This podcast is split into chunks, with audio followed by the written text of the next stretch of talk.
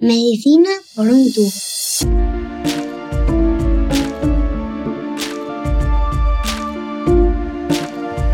Bienvenidos a Medicina por un tubo, el podcast de Roche España en el que le ponemos voz a la salud. Interpretamos el mundo a través de los sentidos. Por eso cuando uno de ellos falla, como sucede en los casos de deficiencia visual crónica, es frecuente que la salud mental y emocional también se resientan. Por eso, acompañar al paciente de un modo adecuado desde el punto de vista psicoemocional es necesario. Hoy aprendemos sobre el tema conversando con tres grandes expertos. Empezamos.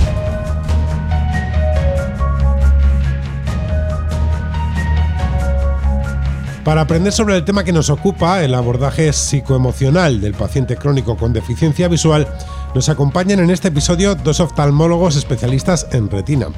Jesús Pareja, de la Clínica Rementería de Madrid, bienvenido a Medicina por un tubo. Hola, ¿qué tal? ¿Cómo estás? Y Luis Arrébola, de la Clínica Baviera, también en Madrid. Doctor Arrébola, bienvenido. Muchas gracias, muy buenas. Y también nos acompaña la psicóloga sanitaria Marta de la Fuente. Bienvenida a Medicina por un tubo. Hola, muy bien, muchas gracias.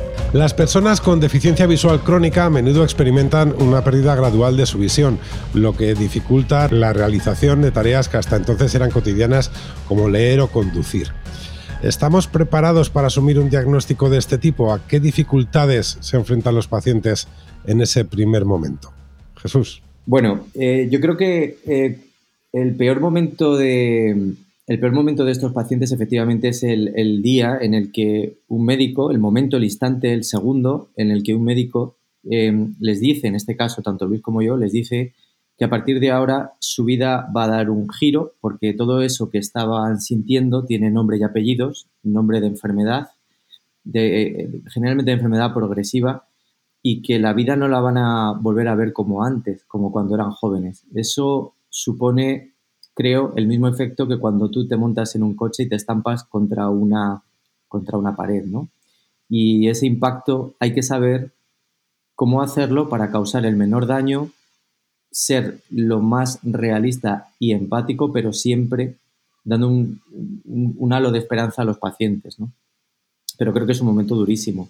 Luis. Bueno, pues eh, sin duda, un diagnóstico grave que implica una merma en tu calidad de vida, que en la mayoría de los casos los pacientes ya venían sintiendo, pero como dice Jesús, de repente tiene, tiene nombre y apellidos y entonces ya, y entonces ya le ves la cara, ¿no? Yo creo que en ese momento eh, que en el que el paciente de repente desconecta, eh, es muy importante volver a reconectarle cuanto antes, porque ese tiempo además que tienen de estar con nosotros es un tiempo valioso, tanto para ellos como evidentemente para nosotros que tenemos un montón de pacientes que atender, entonces tenemos que optimizar en ese tiempo, eh, que hay que dedicarle el tiempo que sea necesario, por supuesto, pero hay que intentar que el paciente no se desconecte en ese momento y que le planteemos el camino que viene adelante, ¿no? que, le vamos a acompañar, que, hay, que hay alternativas, que hay tratamientos y que hay un plan para él, que yo creo que para eso estamos los médicos también y abrirle eh, dentro, del, dentro del, impacto, como decía Jesús, pues abrirle la puerta del coche y sacarle el coche cuanto antes para que, para que se, reconecte con la realidad y, siga su camino. Yo muchas veces les digo la frase que la única diferencia entre antes de entrar en la consulta y ahora que van a salir es que ahora sabe cómo se llama, ¿no? Pero que su vida va a seguir siendo más o menos la misma, ¿no? Y eso, bueno, pues de alguna manera les pone un poco los pies en el suelo, aunque, como dice Jesús, el shock es inevitable, claro. Marta. Eh, estoy totalmente de acuerdo con mis compañeros, ¿no? cuando nosotros nos encontramos con un diagnóstico de una enfermedad grave, no deja de ser una situación vital estresante que va a generar unas emociones muy intensas, no solamente para el paciente, sino también para sus familiares. Y la labor aquí de los, eh, de los profesionales sanitarios es fundamental, ¿no? Y, no puedo estar más de acuerdo con Luis en esa capacidad de empatizar, comprender, ¿no? La situación, ¿no? La afectación, la calidad de vida, como muy bien estaba diciendo Jesús que es un gran impacto que va a generar emociones muy intensas que tendremos que acompañar, entender, respetar ¿no? y adaptarnos un poco al ritmo de lo que es el paciente, pero en todo momento trasladarle eh, nuestro apoyo y facilitarle recursos. ¿no? Y dentro de la situación una esperanza, una esperanza realista relacionado con las posibilidades que hay ¿no? en, en su situación. Y sí que es verdad que va a haber un proceso de adaptación lógico, pero intentaremos adaptarnos. Pero esos espacios con los profesionales sanitarios valen oro, sobre todo porque es el espacio para poder tener información de qué hacer de aquí en adelante para adaptarse a su situación. ¿Ya habéis dado alguna pista sobre cuál es la primera reacción, incluso sobre qué mensajes hay que dar desde el primer momento? Pero, ¿cómo es de importante la comunicación? ¿Estáis los profesionales preparados para abordar esa comunicación con el paciente? Los profesionales sanitarios, em, especialmente los médicos, estamos, creo que en España, bastante bien formados técnicamente en cuanto a la resolución de los problemas a los que nos enfrentamos, el diagnóstico de enfermedades. Somos unos cracks eh, diagnosticando y tratando enfermedades, pero nunca nadie nos ha enseñado em, lo que es necesario para tratar la parte humana de las enfermedades.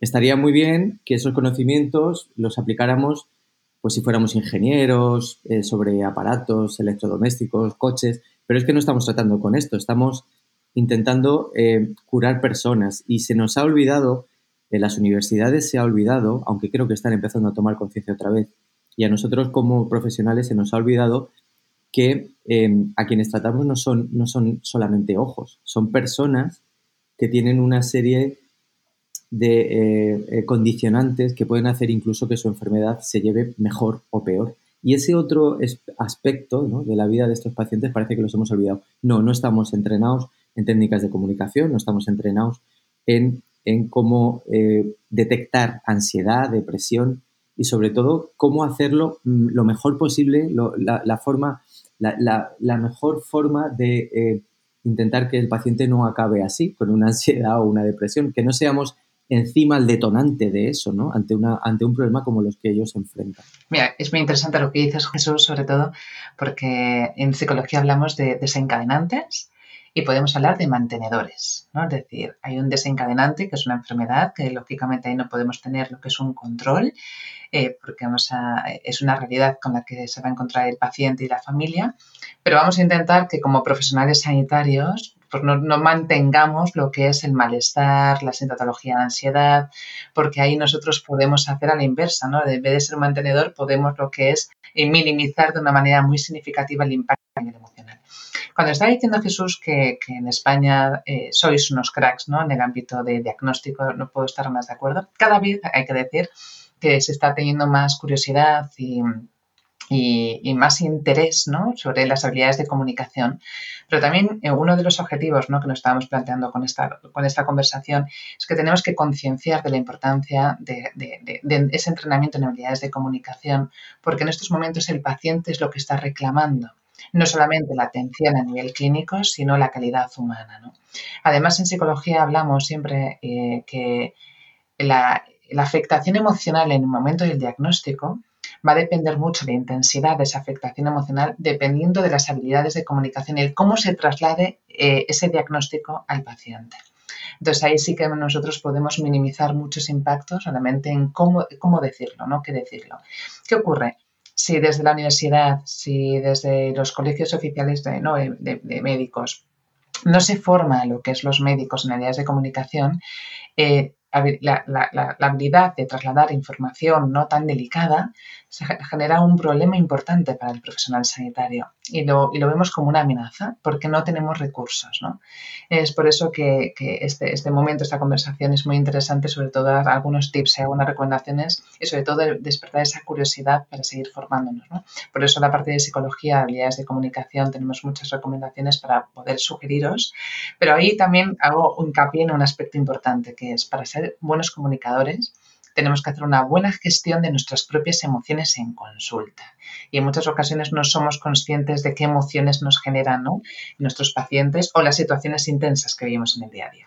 Sí, incluso a veces te pones a la defensiva, ¿no? Hmm. Es inevitablemente. Que, porque la, la, interacción con el paciente y con los familiares, como decías tú, a veces no es fácil porque ellos vienen nerviosos y depende de muchos factores. Y además creo que también eh, ahí tiene que ver también un poco la veteranía, porque como decía Jesús, en la universidad, aunque existe la asignatura de psicología, que no sé en, el resto de facultades, pero en la mía era una María total, que casi con contar un, con una redacción ya pasabas.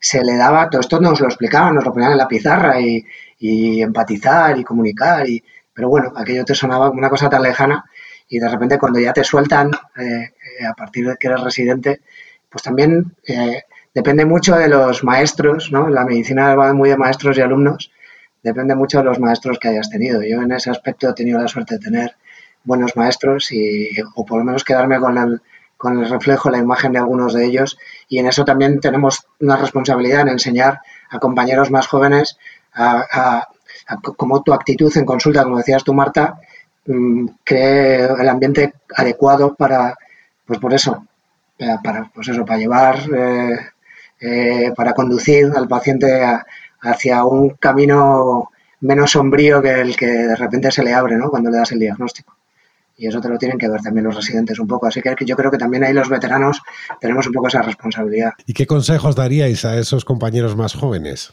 Hay uno, eh, mira, el consejo que yo daría es lo que yo utilizo para mí mismo, que es, cuando tengas a un paciente delante, piensa, sin llegar a serlo, porque eso también a lo mejor eh, conllevaría otra serie de implicaciones, piensa que es de tu familia. Yo a muchos, a muchos pacientes cuando les veo se lo digo, mira, si tú fueras mi padre, ¿yo qué haría contigo? Pues a lo mejor tu problema lo trataría con láser. Si tú fueras mi madre, tal. Si fueras mi hermano, no te recomiendo que hagas eso. Se puede hacer, técnicamente se puede hacer, pero no te lo recomiendo. ¿Por qué? Pues me lo invento, pues porque vives en una residencia. Tú lo que te gusta es estar con tus amigos, jugar a las cartas, tal. Pues yo creo que deberías, es decir, intentas de alguna manera empatizar, acercarte al fuego y si te cuesta, lo único que tienes que pensar es que ese paciente podría ser familiar tuyo y ya tienes, es que tienes el camino hecho. Y por supuesto, una cosa fundamental, hay que ser capaz, y, en eso tiene razón Luis, o sea, tampoco podemos descargar la responsabilidad, la responsabilidad en lo que nos han enseñado. Nosotros somos responsables de lo que somos responsables, es decir, yo no puedo cambiar la universidad, yo no puedo cambiar eh, que los pacientes sean complejos, no yo ahí no puedo influir, yo tengo que invertir mi energía en cambiar yo y en intentar coger todo aquello que creo que sea bueno para los pacientes. Entonces, lo de eh, rebajar la conversación al nivel que el paciente necesita. El sonreír cuando le veas, que, poco cuesta. O sea, sonreír, dar los buenos días. Si hace falta subir un poquito la endorfina, pues le cuentas un chiste, yo qué sé, le dices, qué guapo, qué, qué, zapatos más bonitos me has traído. Yo qué sé, intentar acercarte al paciente, obviamente sin quemarte, que eso sería otro gran tema, pero adecuar el lenguaje, acercarte, ser próximo. Y si no te sale, imaginar que es tu madre o tu padre, suficiente, no hace falta más desde mi punto de vista. Jesús, me, haces mucha gracia porque una recomendación que yo hago siempre a, mis pacientes cuando eh, están buscando ¿no? la, eh, que, el médico se moje, entenderme, ¿no? y que dé su punto de vista. ¿no? Entonces yo muchas veces les digo, oye, pues trasládale, ¿qué harías tú en esta situación? ¿no? ¿Qué le recomendarías a mi padre, a mi madre, a mi hijo cuando ven que el profesional nos está mojando? Entonces yo ahí fomento la defensa de los derechos del paciente por el otro lado. ¿no? Estoy totalmente de acuerdo con lo que está diciendo Jesús. ¿no? La parte de cercanía, la parte de contacto, el tratar a la persona como humanos, como personas que son, no como números. Muchas veces los pacientes lo que dicen son, yo noto cuando un profesional me está tratando como un número o cuando me, cuando me está tratando como una persona. ¿no? Em, la, importancia de sonreír y del humor, ¿no? Es decir, no es aquí eh, eh, en una situación dramática sacar el humor, pero sí que es verdad un poco esa chispa, esa cercanía y que cuando vemos hay que trabajar mucho en la relación terapéutica es clave la vinculación con nuestros pacientes y que ellos se sienten cómodos para preguntarnos. Porque hay, incluso hay veces que incluso los más jóvenes se cometen errores en hablar con un exceso de tecnicismos para eh, aparentar más profesionalidad, ¿no? Y eso es un grandísimo error, porque lo importante es que el paciente y la familia se entere realmente de lo que estamos hablando. Así que un aspecto importante en la comunicación es que puedan entender nuestro mensaje desde un niño pequeño hasta una persona muy adulta. Mensajes breves, concisos, sinceros, pero muy, muy comprensibles. Si en alguna ocasión tenemos dudas, hay que identificar mucho la comunicación no verbal del paciente, del de la familia, ese, eh, ese entrecejo ¿no? que se frunce cuando muchas veces no entienden y no comprenden, pues preguntar, oye, a lo mejor no me he explicado bien, resumen un poco con qué te has quedado, probablemente a lo mejor con poco, sobre todo confirmar ahí que se han quedado con esa información. Y muchísima cercanía, que es importantísima y más en situaciones complicadas. Sí, muchas veces ellos te preguntan, eh, ay, no sabe cómo estoy, doctor, y yo siempre le digo, digo, lo sé mejor de lo que piensa, porque usted de este lado de la mesa no, no, suele estar, pero yo he estado de ese lado de la mesa muchas veces. Todo el médico que piense que no va a estar de ese lado de la mesa eh, va mal, ¿no? Yo siempre lo digo, yo siempre, yo siempre digo esa frase y, los pacientes me dicen, ay, pues sí, es verdad, es verdad. Digo, claro, digo, es que si a mí me estuvieran contando lo que yo le estoy contando a usted, tendría mucha mejor cara, la peor cara de la que tiene usted ahora mismo, ¿no? Y los pacientes se ríen. Digo, vamos, bastante bien se lo está tomando. Y creo que es muy importante lo que estás diciendo, Luis, ¿no? Que es el, demasiado bien se lo está tomando, ¿no? El normalizar las emociones o la preocupación o la angustia que pueda sentir lo que es el paciente. A veces como profesionales sanitarios preferimos aquellos pacientes que no tienen un gran impacto a nivel emocional, que no se bloquean, que no se preocupan, pero claro, es la gran minoría. O a lo mejor lo están aparentando en la consulta y después se van a su casa y su muchas veces eso lo decía Jesús, que igual nos, nos faltan herramientas, porque muchas veces hay muchos pacientes que no hablan, muchos pacientes vienen tan asustados que es que, que les cuesta abrirse, ¿no?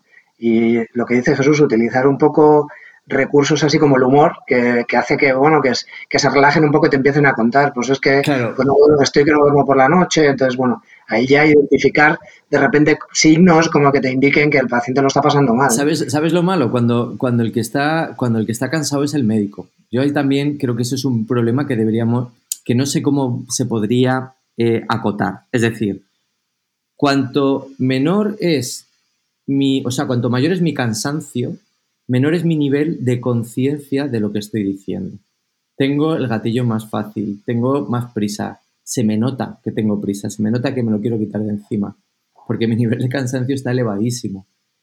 Joder, eso, eso, volvemos otra vez a lo de la responsabilidad. Bueno, eh, a veces estamos en una jungla y, si tienes 30 para ver, pues es normal que estés cansado y tal, y hay que, hay que entrenar mucho, hay que hacer mucho, mucha meditación ¿eh? para decir, bueno, cálmate, que, es, el momento de esta persona, ¿no? Que sea para ti sea un treintaavo de lo que vas a ver hoy, ¿no? y es, importante lo que has dicho de implicación, ¿no? De implicarnos y, ser plenamente conscientes de la responsabilidad que se tiene en cada una de las consultas. Que a lo mejor ese paciente ha esperado meses para esa consulta. Que es verdad que a lo mejor estáis agotados, que habéis tenido un día frenético, por eso determinadas pautas de autocuidado entre consultas, de decir, estamos muy cansados, vete al baño, aunque tardes dos minutos más, bebe un poco de agua, come algo, algún alimento, algún entrenamiento de respiración abdominal, desactívate, eh, ventila el despacho, aunque parezca una tontería, lávate la cara y eso te despejará cara a la siguiente, a la siguiente consulta. Esos pequeños tips y recomendaciones ayudan a llegar a una actitud, una actitud, una comunicación no verbal totalmente distinta.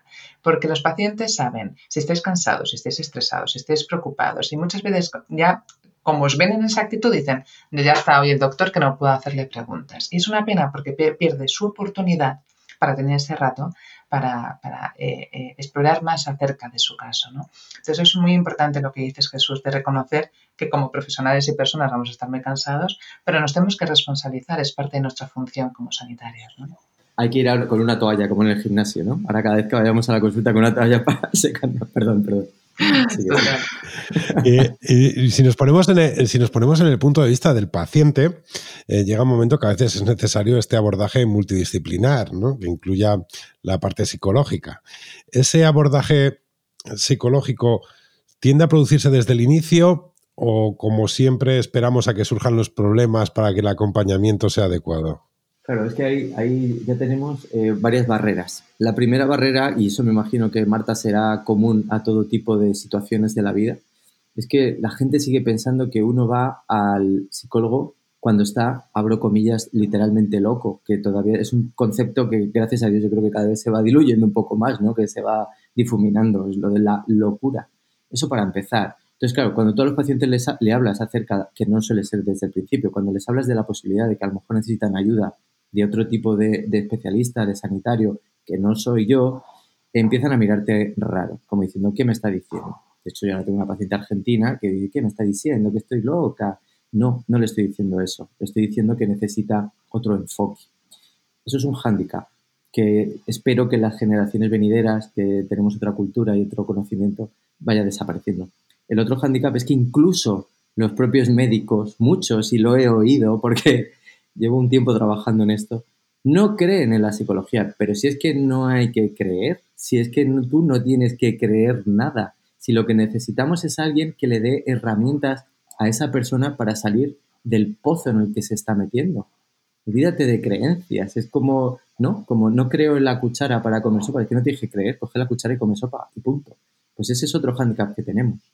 No sé si opináis igual. Lo podríamos atajar, Jesús, ahora con lo que me habéis dicho antes que dijo Luis, de cómo es eh, la estructura de la asignatura de psicología en la universidad entiendo perfectamente las creencias instauradas que se generan en los médicos, ¿no? Asociado con la psicología, ¿no? A ver, esto está cambiando afortunadamente. Estoy totalmente de acuerdo con lo que dice Jesús. Eso es alguna creencia, un mito asociado con somos loqueros.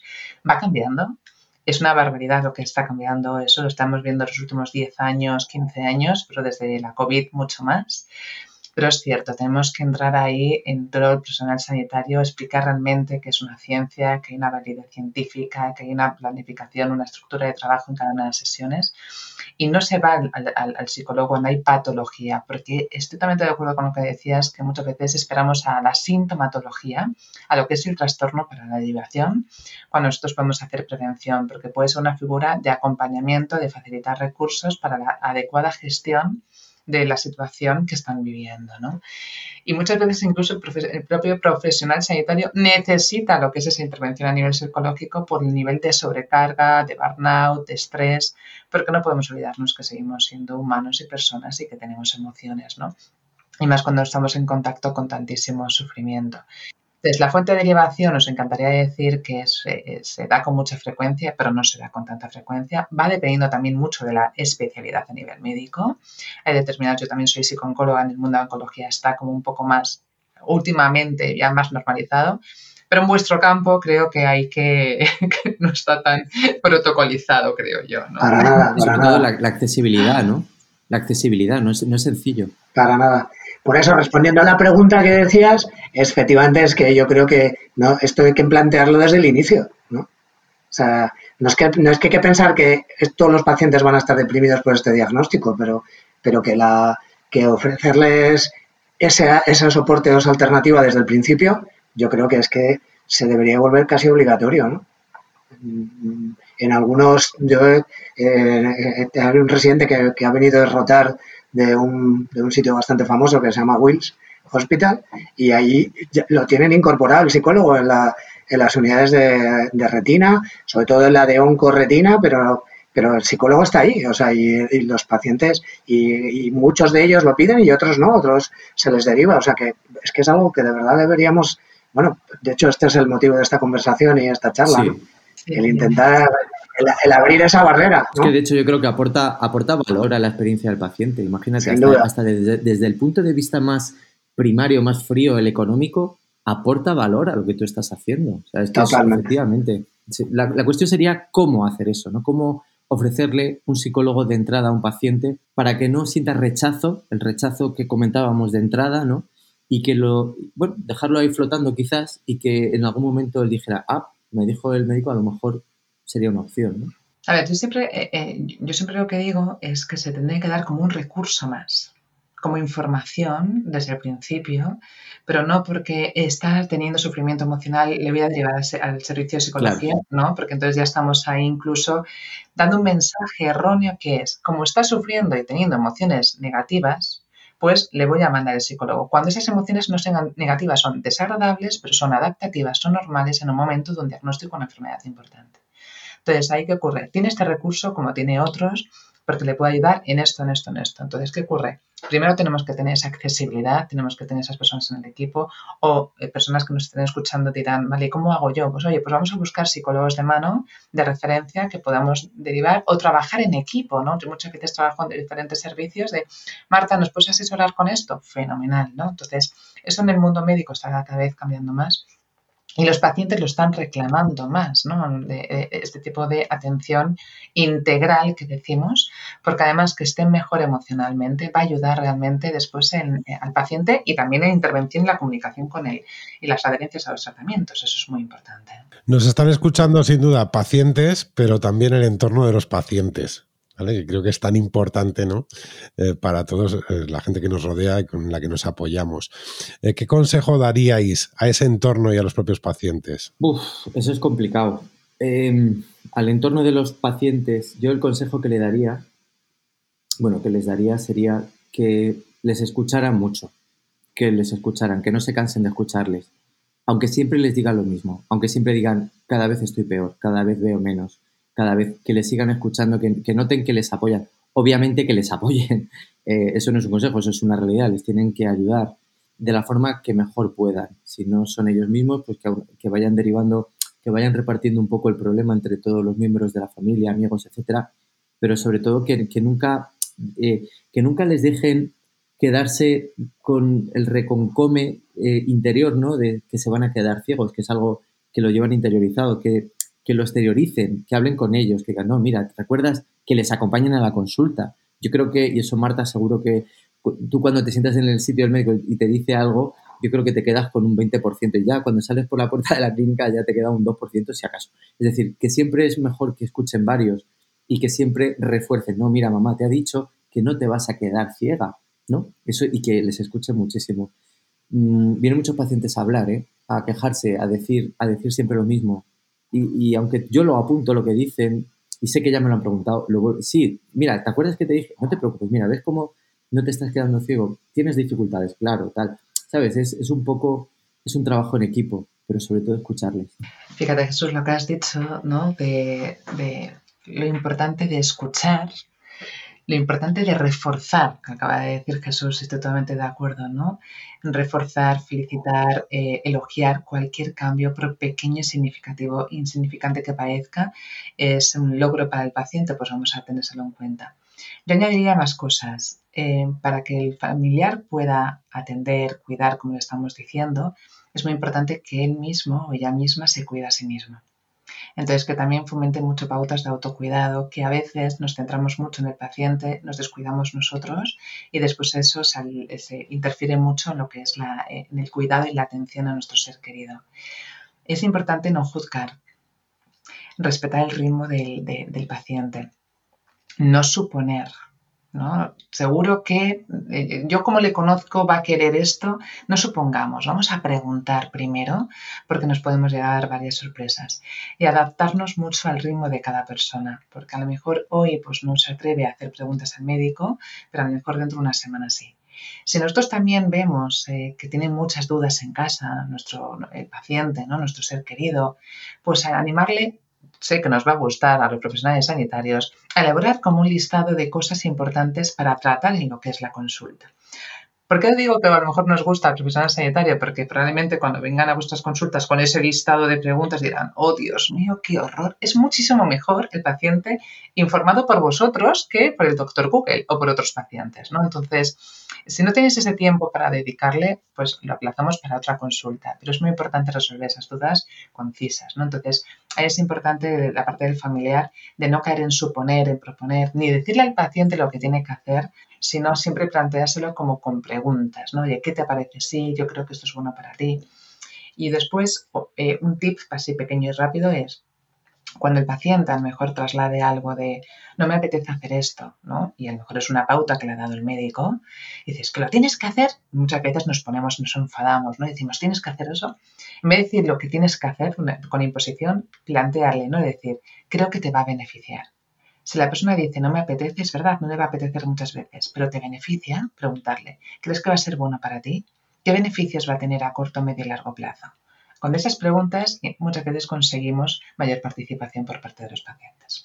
Sí, yo, añadiría además a todo lo que totalmente de acuerdo, todo lo que habéis dicho, también que el paciente no sienta que, que, mm, por parte del acompañante que está siendo una carga, ¿no?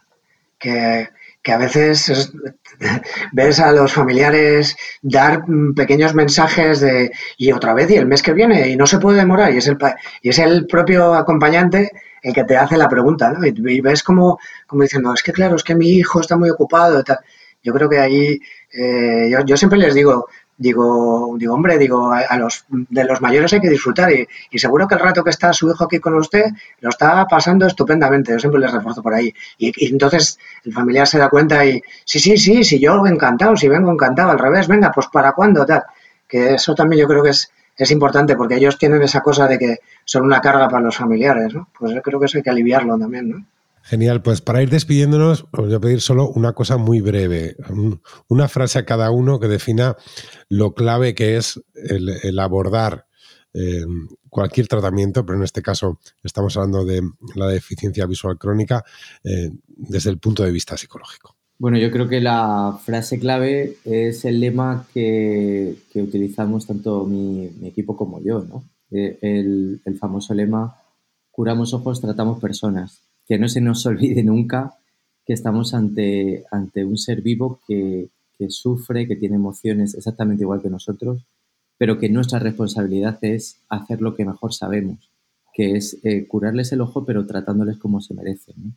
Yo me centraría en la importancia de la implicación, de la implicación del profesional, de la atención integral, de explorar no solamente la sintomatología, sino también explorar la parte de sufrimiento emocional y acoger esas emociones y acompañar al paciente y la familia durante todo el proceso. Yo, diría que, que, sobre todo en el momento del diagnóstico, que, no es el final del camino, sino el principio de un camino en el que se van a sentir mucho más acompañados, ¿no? Yo creo que hay que, hay que, hay que verle por ahí. Pues Jesús Pareja, Luisa Rébola, Marta de la Fuente, muchísimas gracias por compartir este tiempo con nosotros en Medicina por un tubo. Muchísimas gracias a vosotros. Muchas gracias a vosotros. Un placer, un gusto. Adiós.